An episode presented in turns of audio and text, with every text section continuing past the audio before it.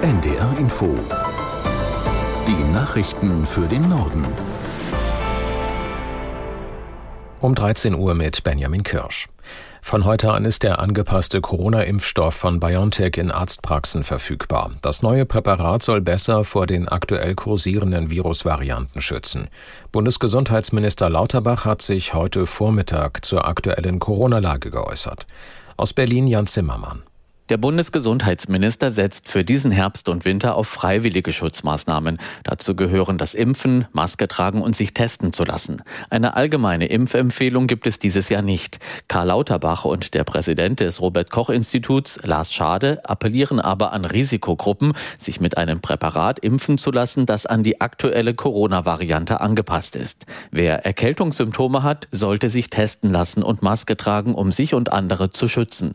Das Robert Koch Institut beobachtet bereits einen Anstieg der Atemwegsinfektionen. 17 Prozent der Erkrankten, die zum Arzt gehen, haben Corona, so Behördenchef Schade. Die Zahlen steigen, aber auf niedrigem Niveau. Nach dem Besuch von EU-Kommissionspräsidentin von der Leyen auf der italienischen Mittelmeerinsel Lampedusa hat die Vizepräsidentin des Europäischen Parlaments Barley für ein neues Asylsystem in der EU geworben.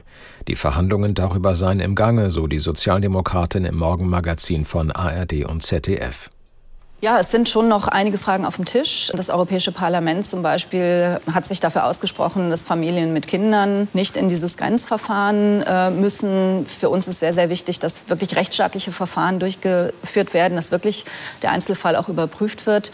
Ähm, wir sind da in Verhandlungen, mal sehen, was dabei rauskommt. Aber grundsätzlich muss man ja sagen, so wie es jetzt ist, kann es wirklich nicht bleiben. Also die, die sagen, Mensch, auf jeden Fall ablehnen, da würde ich immer gerne sagen, guckt lieber noch mal hin, denn im Moment sehen wir Menschen ertrinken äh, und die Europäische Union kriegt es nicht hin. Also ich finde, es lohnt sich schon, wirklich eine Anstrengung zu machen, eine bessere Lösung zu finden. Die Vizepräsidentin des Europäischen Parlaments Barley. In Bonn hat das Strafverfahren gegen Christian Olearius begonnen, den früheren Chef der Hamburger Warburg Bank. Ihm wird vorgeworfen, mit sogenannten Cum-Ex-Geschäften 280 Millionen Euro Steuern hinterzogen zu haben. Aus Bonn Jochen Hilgers. Auf die Minute pünktlich um 10 Uhr betrat Christian Olearius in Begleitung seiner Anwälte den Gerichtssaal.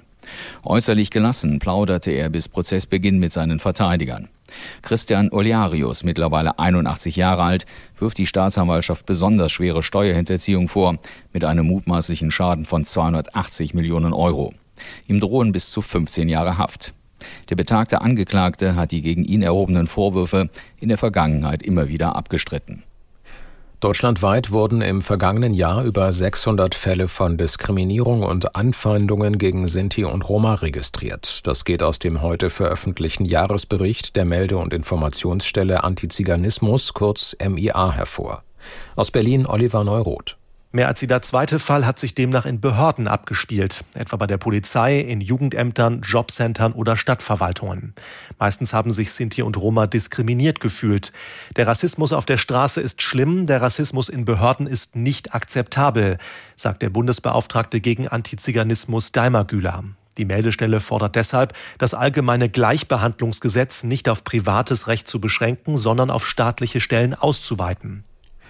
Die ukrainische Regierung hat mehrere stellvertretende Verteidigungsminister entlassen. Laut einer Mitteilung aus Kiew bleibt nur der erste Stellvertreter Paweljuk im Amt. Mit dem Schritt wolle der neue Verteidigungsminister Umjerov einen Neustart in seiner Behörde ermöglichen, heißt es zur Begründung. Der bisherige Verteidigungsminister Resnikow war wegen Korruptionsvorwürfen bereits vor rund zwei Wochen entlassen worden. China hat Äußerungen von Außenministerin Baerbock über Staats- und Parteichef Xi Jinping scharf kritisiert. Die Regierung sei höchst unzufrieden mit der Bemerkung, Xi sei ein Diktator, erklärte das Außenministerium in Peking. Die Aussage sei absurd und verletze die Würde Chinas. Darüber hinaus sei sie eine offene politische Provokation.